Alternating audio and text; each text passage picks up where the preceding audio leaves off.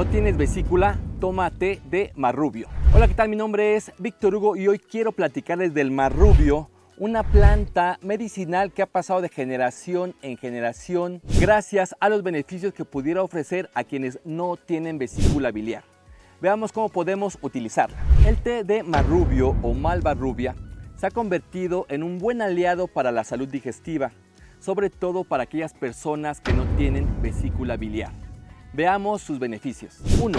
Mejora la digestión de las grasas. Sin vesícula, digerir grasas puede ser un verdadero desafío. Al beber un té de marrubio o malva rubia, estimula la producción de bilis en el hígado, facilitando así un proceso digestivo más suave y eficiente. 2. Alivia el malestar estomacal. Es común que una persona que no tiene vesícula sufra de malestar estomacal y gases después de las comidas. La malva rubia ayuda a la expulsión de gases intestinales, aliviando estos síntomas incómodos y evitando este tipo de molestias. 3. Actúa como antiinflamatorio. Cuando una persona no tiene vesícula biliar, suele presentar inflamación de estómago. Las propiedades antiinflamatorias del marrubio pueden ser cruciales para desinflamar el tracto digestivo, sobre todo después de ser sometido a una cirugía de la vesícula biliar.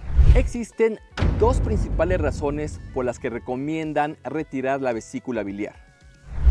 La primera es tener lo que se conoce como piedras en la vesícula y la segunda es presentar cálculos en los conductos biliares. Son millones las personas que no tienen vesícula biliar la inmensa mayoría padece de malas digestiones. Se puede preparar el té agregando una cucharada cafetera de la planta molida a un litro de agua para dejar hervir por 5 minutos. Después se deja enfriar, se cuela para beberse durante el día, haciendo la primer toma en ayunas. Bien, te dejamos en nuestro blog una infografía, beneficios del tema rubio para quienes no tienen vesícula y el artículo completo. Ahora sí, me despido, mi nombre es Víctor Hugo, nos vemos en el próximo programa. Chao.